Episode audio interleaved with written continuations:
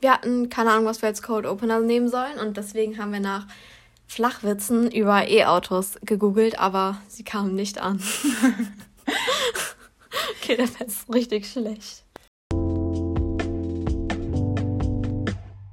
Hey und willkommen zu einer neuen Podcast-Folge. Ich bin Anka. Ich bin Ida. Und heute wollen wir mal über alternative Brennstoffe bzw. eigentlich E-Autos und Wasserstoffautos reden. Dazu möchte ich sagen, wir sind keine Profis. Ähm, von daher können wir natürlich auch nicht so in das Detail gehen, wie jetzt, keine Ahnung, Leute, die irgendwie Wissenschaftler oder so. Ja, Wissenschaftler sind oder das halt studiert haben, das den ganzen Tag machen. Ähm, ja, aber trotzdem wollten wir mal unsere Meinung dazu einfach so rauströten. Weil wir auch, weil ja, also ihr seid ja nicht gezwungen, euch das anzuhören und äh, vielleicht interessiert es euch, vielleicht auch nicht. Und wir haben auf jeden Fall ein paar Fakten rausgesucht, gell, Ida? Yes. Also seit es normale Autos gibt, gibt es auch die Forschung an elektrischen Antrieben dafür. Und 1900 waren in den USA sogar 38 Prozent der Autos elektrisch und nur 22 Prozent mit Benzin. Der Rest ähm, wurde dampfbetrieben. 1912 war dann so ein Höhepunkt von der Anzahl der E-Autos und danach ist die Zahl wieder gesunken. Und in den 1990er Jahren stieg dann die Produktion wieder. Und seit den frühen 2000ern wird Lithium als Batteriestoff verwendet. Und ähm, Ende 2019 war die weltweite E-Auto-Anzahl bei knapp 8 Millionen, also schon relativ viel. Und im Gegensatz zu 2015 hat sich die Zahl versechsfacht, also das steigt total an. Ja, äh, Wasserstoffautos, ähm, da geht es hauptsächlich einfach um diese Brennstoffzelle, die die haben. Und die werden halt mit Wasserstoff logischerweise betrieben. Und der muss aber erst hergestellt werden, ähm, weil es halt sehr reaktiv ist und äh, von daher in der Natur nur in Bindungen vorliegt. Und 98 Prozent der Wasserstoffproduktion wird durch Erdgas, Erdöl oder Kohle halt gemacht. Und 40 Prozent davon sind quasi ein Nebenprodukt von anderen Sachen. Also sowohl Erdgas als auch Erdöl und äh, Kohle sind ja Alkane, also Kohlenwasserstoffe. Und ähm, ja, deswegen Kohlenwasserstoff sagt ja schon, dass da Wasserstoff drin ist und das wird halt so hergestellt. Dann gibt es noch die Dampfreformierung.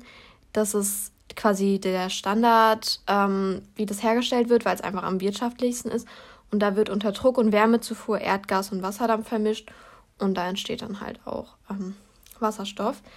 Dann haben auch ähm, Wasserstoffautos haben eine Batterie. Die sind aber viel kleiner, weil es quasi nur ein Zwischenspeicher ist, wie zum Beispiel beim Bremsen. Da wird ja Energie quasi eingespart und äh, die wird da gespeichert oder beim Beschleunigen unterstützt halt die Batterie. Dann wird der Wasserstoff gasförmig gespeichert, da man sonst sehr, sehr hohen Druck aufwenden müsste oder halt es ultra kalt machen müsste. Und das würde sich dann nicht lohnen. Und ein Wasserstoffauto hat ca. 800 Kilometer Reichweite. Das ist schon so der erste Punkt, mhm. wo die sich quasi wirklich unterscheiden. Und man muss nur drei Minuten tanken, uh. was ja auch voll der Unterschied ja. ist jetzt zu Elektroautos. Ich weiß nicht, wie viel ist das bei dir? Hast du das irgendwo? Nee, die Anzahl habe ich nicht, aber es ist schon halt echt lang, wenn du voll Also ich würdest. weiß, dass ähm, ein E-Auto so 400 Kilometer schafft, glaube ich. Aber das ist halt auch immer so voll ähm, abweg. Also es kommt immer drauf ja. an. Wenn man zum Beispiel bergauf fährt oder halt irgendwie 130 fährt oder so, dann ist das ganz ja, sicher keine 400 Kilometer. Ja. Aber oder auch sonst, Heizung oder so verbraucht er dann auch wieder. Ich glaube, nach anderthalb Stunden kann der so 100, 150 mhm. Kilometer weit fahren. Äh, also da ist es auf jeden Fall schon ein Riesenunterschied. Und Wasserstoffautos werden als ZEVs bezeichnet, also Zero Emission Vehicles. Mhm. Ähm, die haben zwar einen minimalen NOx, also einen äh, Stickoxidausstoß, einfach weil der Sauerstoff aus der Luft genommen wird und wie wir wissen, ist ja sehr viel Stickstoff bei uns in der Luft. Und ähm, da passiert es halt, dass da einfach Stickoxide ausgestoßen werden, aber es ist nur minimal und deswegen werden die ja trotzdem als emissionsfrei bezeichnet.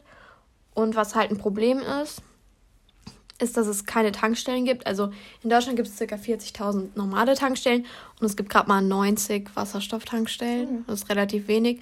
Ich weiß nicht, ob du hast, wie viele Elektrotankstellen es gibt. Nee, aber es ist auf jeden Fall auch viel zu wenig, beziehungsweise bei manchen ähm, Tankstellen sind auch gar keine. Oder eben halt einfach viel zu wenige, dass du da Stunden warten müsstest. Also ja, das ist halt auch so eine äh, Art Henne-Ei-Problem. Ja. Das haben auch viele gesagt, dass halt einfach, wenn es 90 Tankstellen in ganz Deutschland gibt, dann ist die Wahrscheinlichkeit, dass du eine findest, wenn du gerade tanken musst, weil du es irgendwie verpennt hast und nur noch so 50 mhm. Kilometer hast, ist halt relativ wenig. Wobei andere EU-Länder teilweise nur Tankstellen im einstelligen Bereich haben. Oh. Also dann haben die nur irgendwie, keine Ahnung, ja. maximal zehn Tankstellen. Beziehungsweise neun, wenn es einstellig ist. Und ähm, Wasserstoffautos sind extrem teuer. Ich glaube, die kosten so um die 70.000 bis 80.000 Euro. So im unteren Preissegment. Es geht natürlich auch noch sehr weit hoch. Und es geht darum, dass in den Brennstoffzellen Platin verwendet wird. Und Platin ist halt ein sehr teures Edelmetall. Ähm, und deswegen, aber es wird auch daran geforscht, die halt günstiger zu machen und halt weniger Platin zu verwenden. Aber das ist ja ähnlich wie bei den Lithium-Ionen-Akkus. Also da ja. brauchst du ja auch Lithium für so, weil es einfach am effizientesten ist. Und dann gibt es ja noch diese Mythe, diesen, diesen Mythos, ja, diesen Mythos, ja. dass äh, Wasserstoffautos halt explodieren. Und da gibt es so eine Studie oder beziehungsweise so ein Experiment, wo die halt ein Loch in den Tank gemacht haben, einmal vom Wasserstoffauto und einmal vom Benziner. Also einfach so Verbrenner. Und der Wasserstoff brennt viel so kontrollierter ab. Es gibt zwar eine richtig hohe Stichflamme, aber es brennt viel kontrollierter ab als der schwere, das schwere Benzin, weil das fackelt halt das ganze Auto ab. So. Mhm. Und ja, deswegen, also die können zwar, die explodieren nicht direkt, die brennen halt einfach. Es kommt auch mal drauf an, natürlich, wo das Loch ist im Tank. Also ja. wenn es oben ist, ist es natürlich was anderes, als wenn es irgendwie unten ist oder so. Stimmt. Aber genau.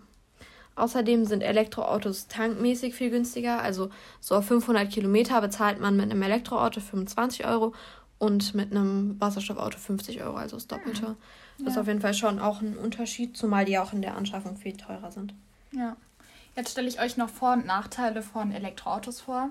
Also ein großer Vorteil ist, dass die finanziell stark gefördert werden vom Staat und von der Industrie, ähm, weil die logischerweise Autos mit Verbrennungsmotoren abschaffen wollen. Das ist dann halt attraktiver für die Leute und es gibt Förderungen bis zu 9000 Euro, meine ich. Und auch der Einbau privater Ladestationen wird gefördert, da kriegt man bis zu 900 Euro. Und E-Autos, die zwischen dem 18.05.2011 und 31.12.2020 zugelassen wurden, die wurden auch für zehn Jahre von der Kfz-Steuer befreit und das, da gibt es halt noch so ähnliche Privilegien. Ähm, außerdem gibt es halt auch, je mehr Elektroautos es gibt, logischerweise auch immer mehr Gebrauchtwagen. Das heißt, man kriegt die dann auch billiger, als wenn man die jetzt so komplett neu anschaffen würde. Es entstehen auch niedrigere Wartungskosten als bei Autos mit Verbrennungsmotoren, weil es fast keine Verschleißteile gibt. Außer halt, wenn die Batterie kaputt geht, das ist dann richtig teuer, aber ansonsten ist es im Unterhalt billiger. Ähm, es gibt keine Fahrverbote in Umweltzonen, also das ist halt auch sehr zukunftsorientiert. Es gibt viele Parkprivilegien, zum Beispiel ist es halt in großen Städten großer Vorteil. Ähm, wenn da eh die Parkplätze knapp sind, dass du dich dann mit dem Elektroauto auf so besondere Parkplätze stellen darfst. Und man darf teilweise auch kostenlos parken. Genau. Das ist voll cool. So in manchen ja. Städten darf man einfach äh, kostenlos parken für, ich glaube, zwei oder drei Stunden oder ja. so. So in der Innenstadt. Das ist voll cool. Gerade in so teuren Städten. Ja. und es entsteht halt viel weniger Lärm und Schmutz und ist halt generell im Unterhalt durchschnittlich billiger, weil die Stromkosten sind halt auch geringer als die Spritkosten was natürlich auch auf das individuelle Nutzungsverhalten ankommt, aber so durchschnittlich gesehen ist es dann halt schon günstiger. Ähm, Nachteil ist halt die Herstellung der Batterien aus Lithium und Kobalt, weil es halt schlecht für die Umwelt ist. Eine geringere Reichweite, ähm, lange Ladezeiten, oft keine Ladestation oder halt zu wenige an Tankstellen.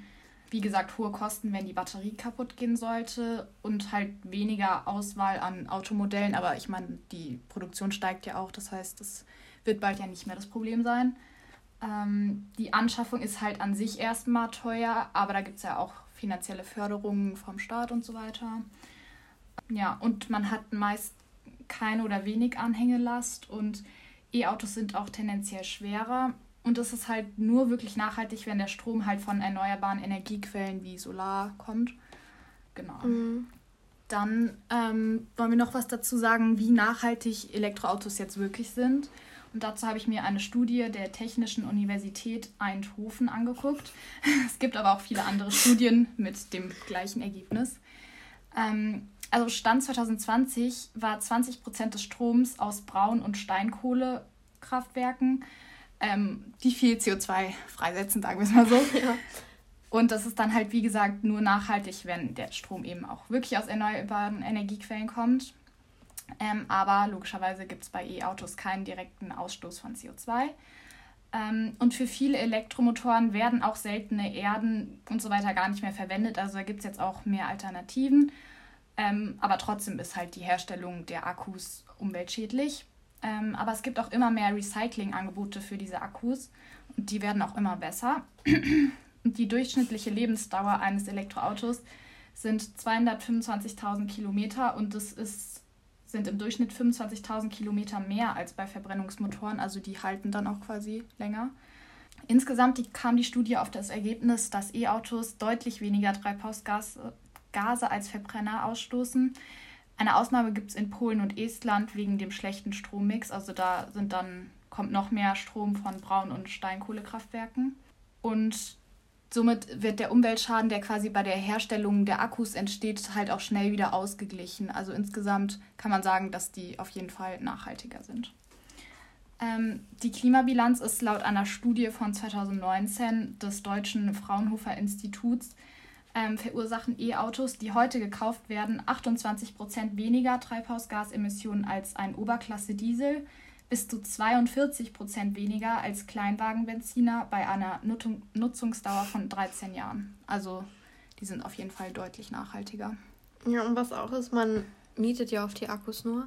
Also ja. ich kenne ja jemanden, der ein E-Auto hat und der hat äh, der mietet, also die mietet die Akkus, so den Akku und das Auto hat sie halt gekauft, aber den Akku mietet sie dann irgendwie nach fünf Jahren oder so kann man das dann austauschen gegen quasi neun, weil der ja auch an quasi Ladevermögen oder so, kann wie das heißt, verliert der ja. Also der kann. Ja, Kapazität. Ja, genau. Irgendwann ist ja die maximale Reichweite dann geringer, wenn man es halt immer wieder lädt. Ist ja wie beim Handy. Irgendwann sind 100% auch nicht mehr dieselben 100%, wie es noch am Anfang waren.